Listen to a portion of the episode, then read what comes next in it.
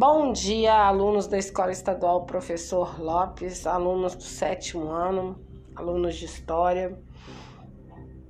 É, hoje nós vamos tratar de dois tópicos do PET Volume 4, que é o tópico 1 e o tópico 4, referentes à história do Brasil. Eles estão interligados e agora a gente vai entender por que eles estão interligados e a gente vai fazer essa divisão né?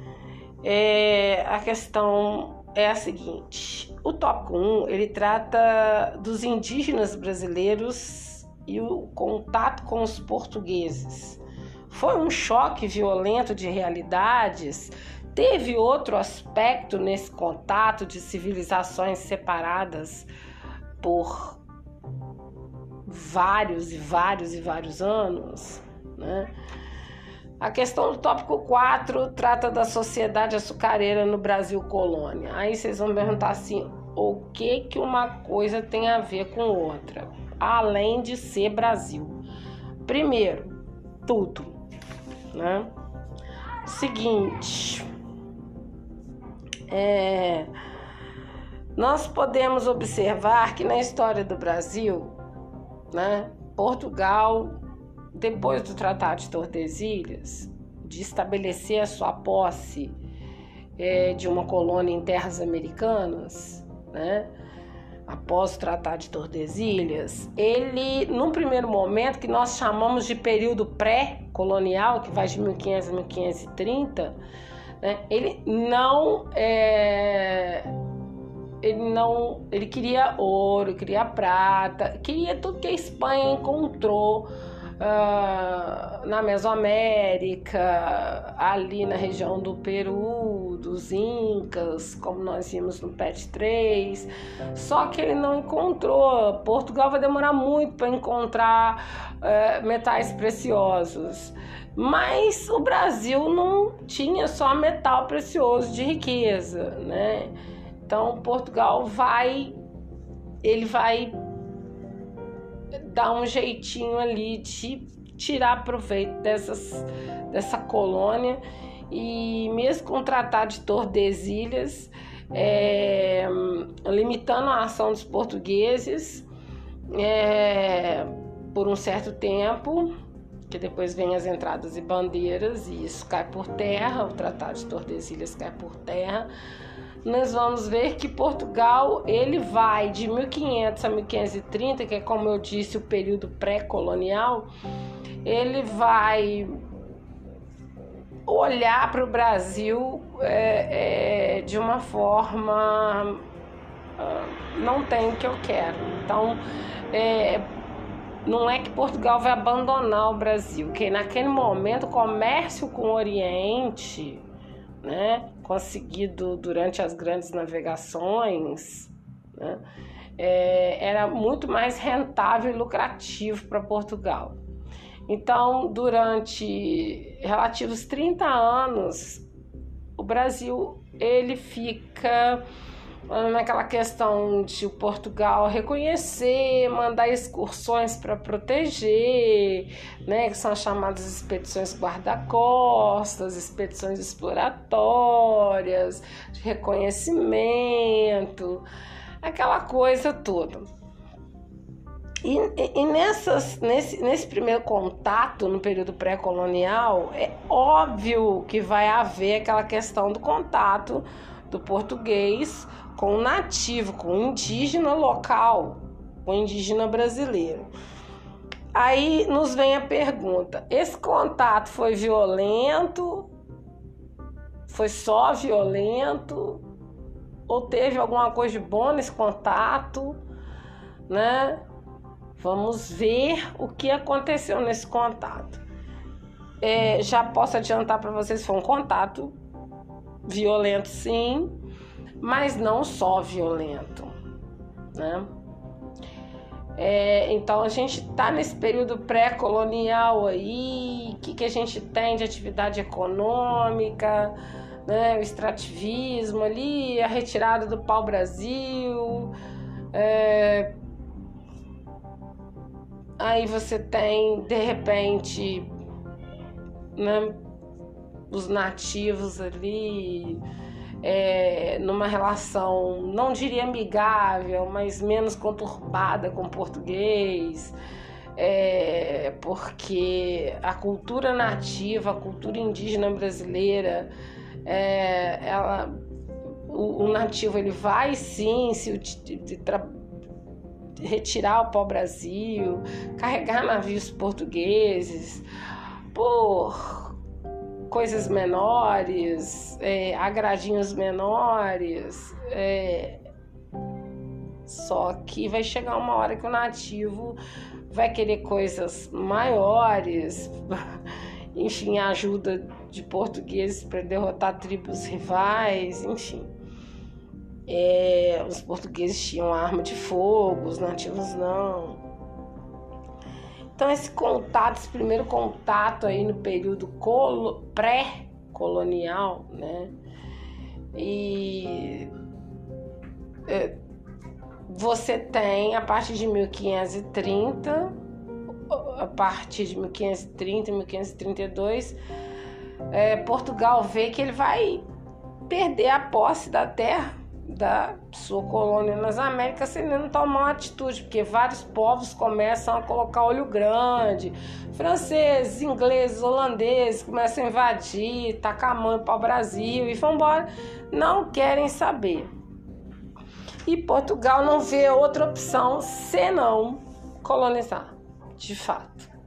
Começa com as capitanias hereditárias, depois é, do fracasso dessas capitanias, por motivos que eu não vou me alongar aqui, é, só dão certo duas capitanias hereditárias, que é Pernambuco e São Vicente, que é hoje São Paulo, né? É, de mais de uma dezena de capitanias hereditárias, só essas duas dão certo. E Portugal passa a querer uma atividade econômica ali que sustente a metrópole lá na Europa e o açúcar que já é cultivado em outras partes, em outras colônias, e se adapta bem ao Brasil, então vamos de açúcar no período colonial, a partir de 1530, 1532. As primeiras mudas de, de açúcar são, são tragas para o Brasil ainda nas capitanias hereditárias, tá?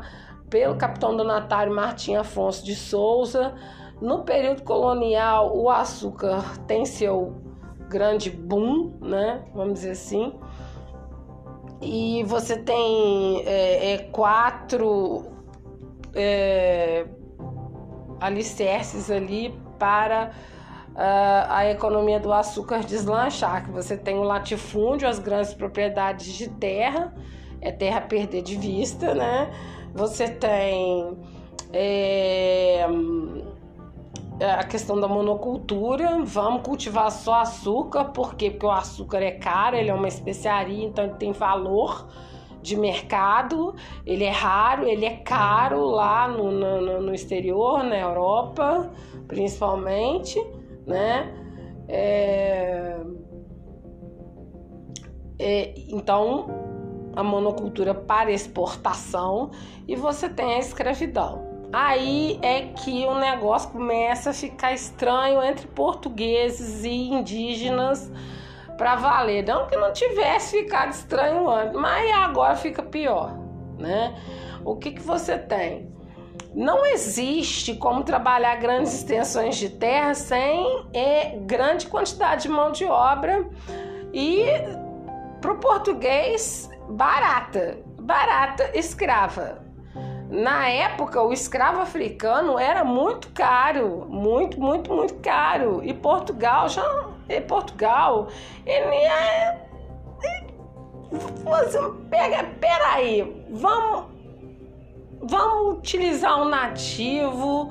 O escravo africano é muito caro apesar do contato íntimo que ele tem com a África, né, por causa das grandes navegações, vamos a o, o, o nativo, o indígena brasileiro. E aí é que a Poca torce o rabo, porque o nativo, o indígena brasileiro não vai querer ser escravizado, o modo de vida dele não, não, não, não condiz com escravidão. O nativo brasileiro ele é tido muitas vezes, é um paradigma que tem que ser quebrado, como indolente, vagabundo, não gosta de trabalhar. Mentira! É, é que o nativo ele tem uma cultura diferente da sociedade europeia. Ele não dá nem trela para lucro né, para excedente que vai gerar o lucro.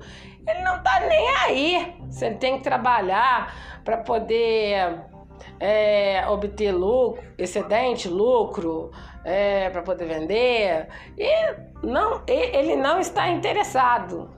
Tudo que ele precisa tem ali na natureza. Se ele está com fome, ele caça, ele pesca. Se ele está com sede, vai no rio beber água. É desse jeito tá? O resto do tempo dele ele ocupa com seus rituais religiosos, com a sua arte, né? Enfim, é, no primeiro momento, o conflito entre portugueses e nativos não vai ser tão pesado. Agora, a partir da economia açucareira, da introdução do açúcar durante o período colonial, né? Porque o açúcar era introduzido, foi introduzido no pré-colonial. Mas quando o açúcar começa a dar dinheiro para Portugal no período colonial, a partir de 1532, é, você tem ali um arranca-rabo daqueles pesado entre o indígena e o português.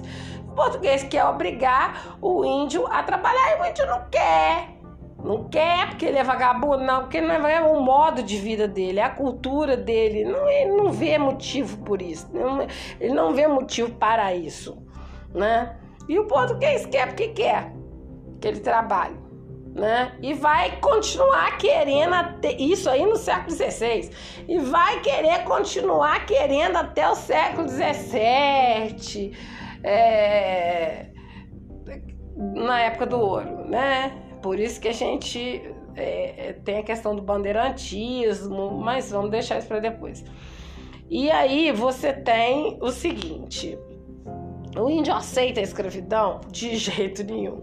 O índio não aceita a escravidão fácil. Arma várias formas de resistência e diz que não quer e pronto, né?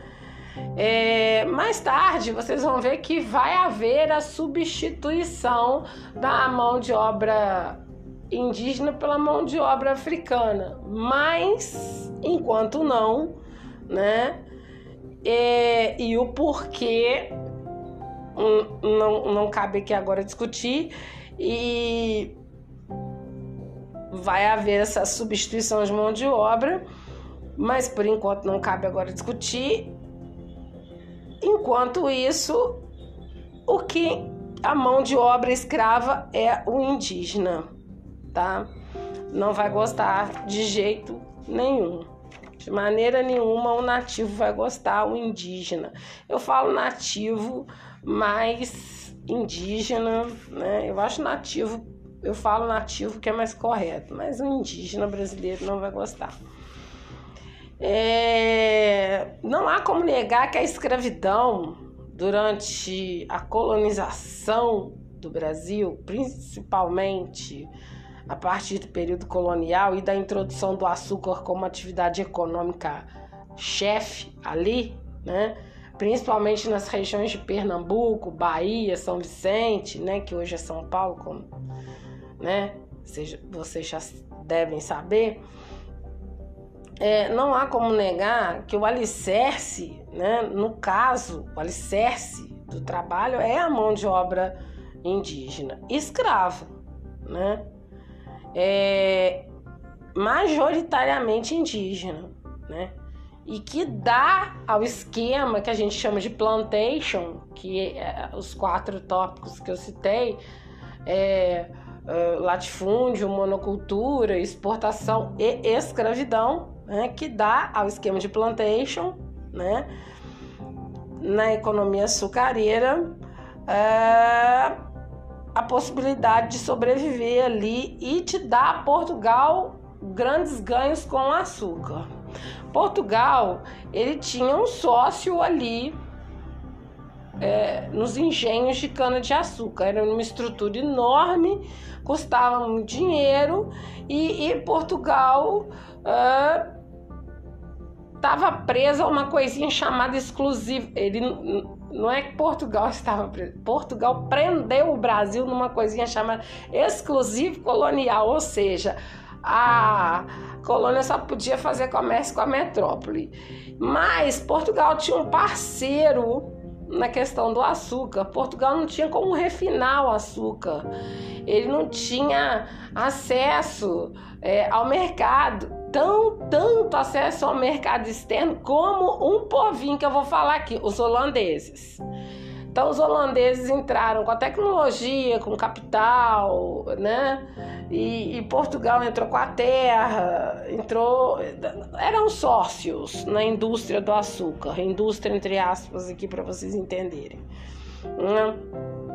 Então, sim, quem fazia o plantation, o açúcar girar, né? Na época do açúcar o açúcar chegar à Europa e dar dinheiro a holandeses e portugueses, né? Porque funcionava assim: Portugal cuidava eh, do plantio, é, é, do funcionamento do engenho, que é uma estrutura grande, e o holandês financiou essa estrutura grande e Portugal pegava, levava o açúcar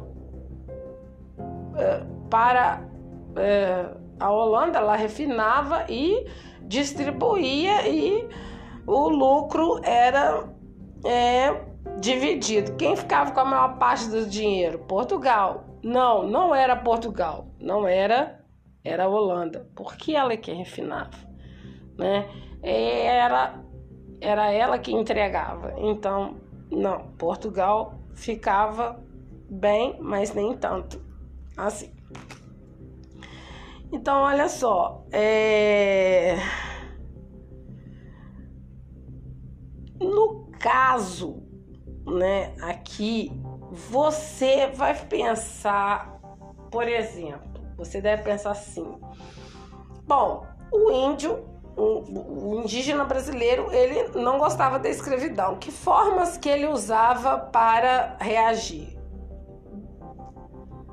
Tudo né? Briga, tacape, pedra, foice, é, vou sair na mão, é, e algumas formas mais é, eficientes, no caso, é, que é a questão é, do suicídio, né? O nativo ele se suicidava, porque isso já tinha sido feito na América Espanhola, né?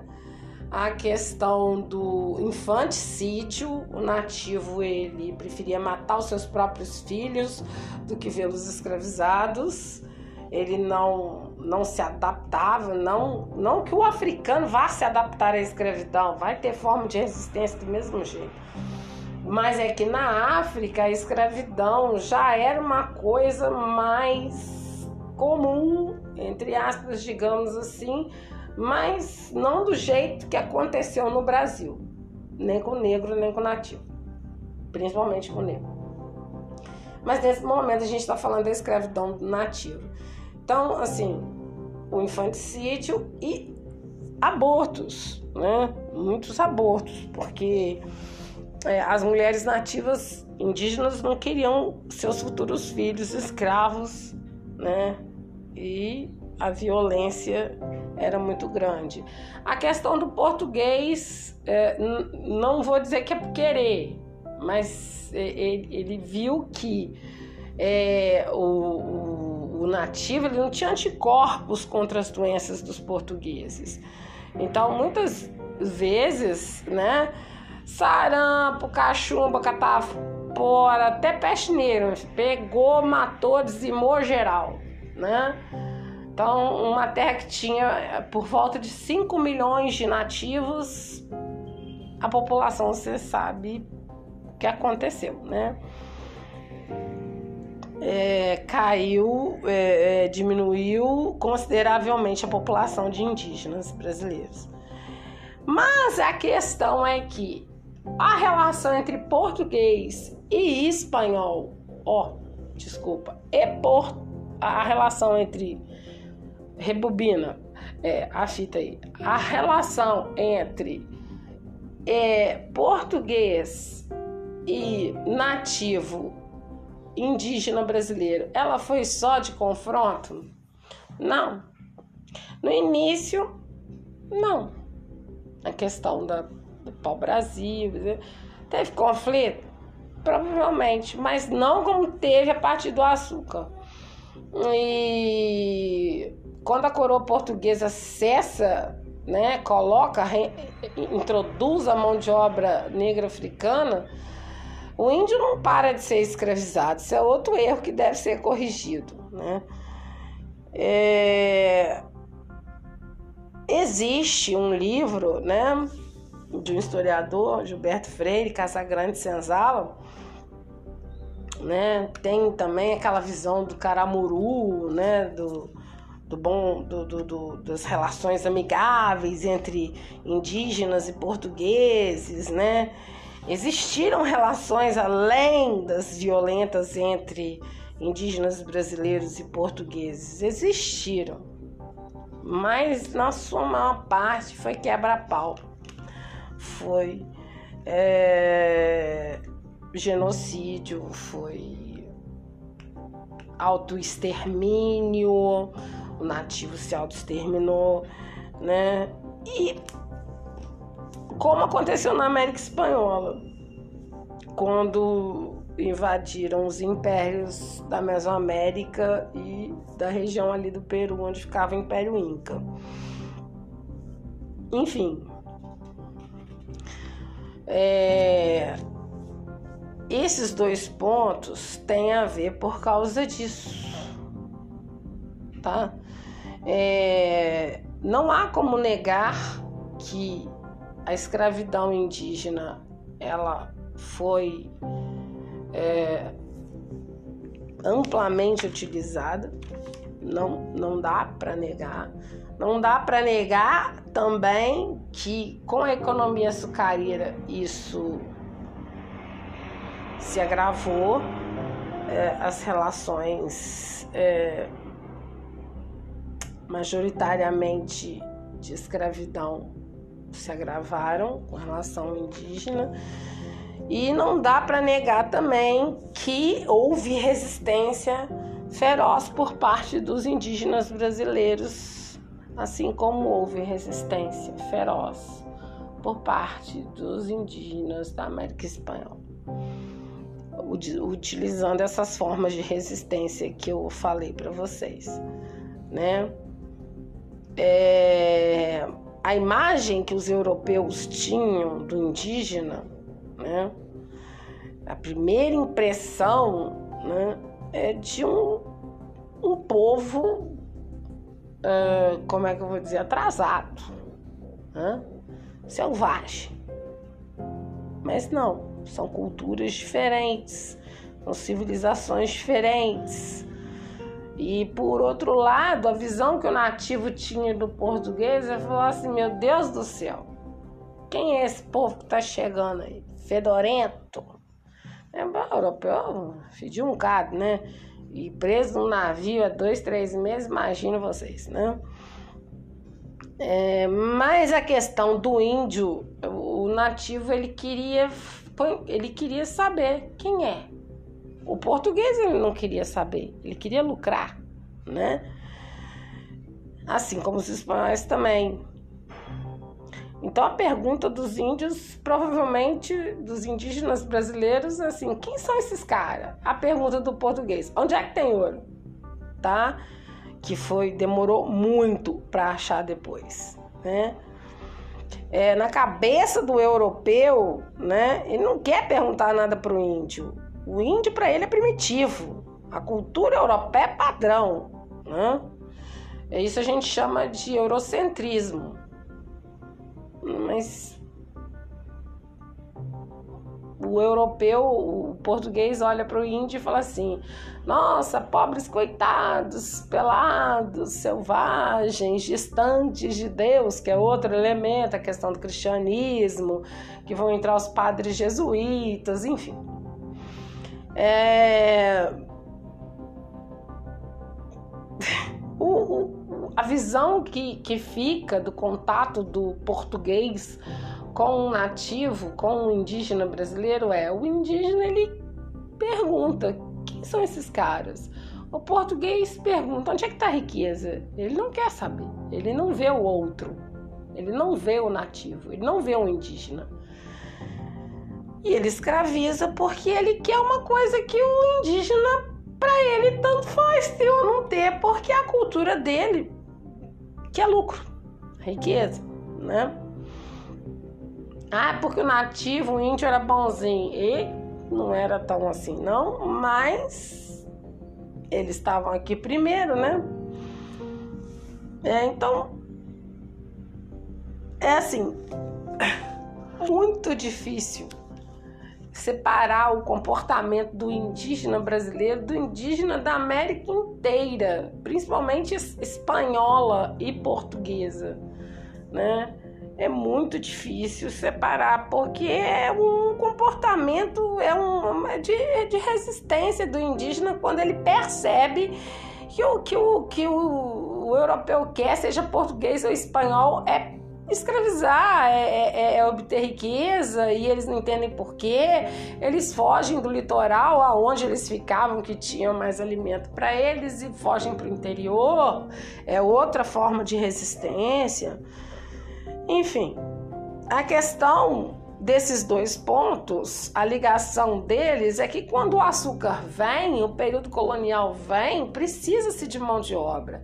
E é inegável que o português vai obrigar o indígena a trabalhar, querendo ou não. E é inegável que o nativo, ele vai, o indígena brasileiro, ele vai resistir, querendo o português ou não.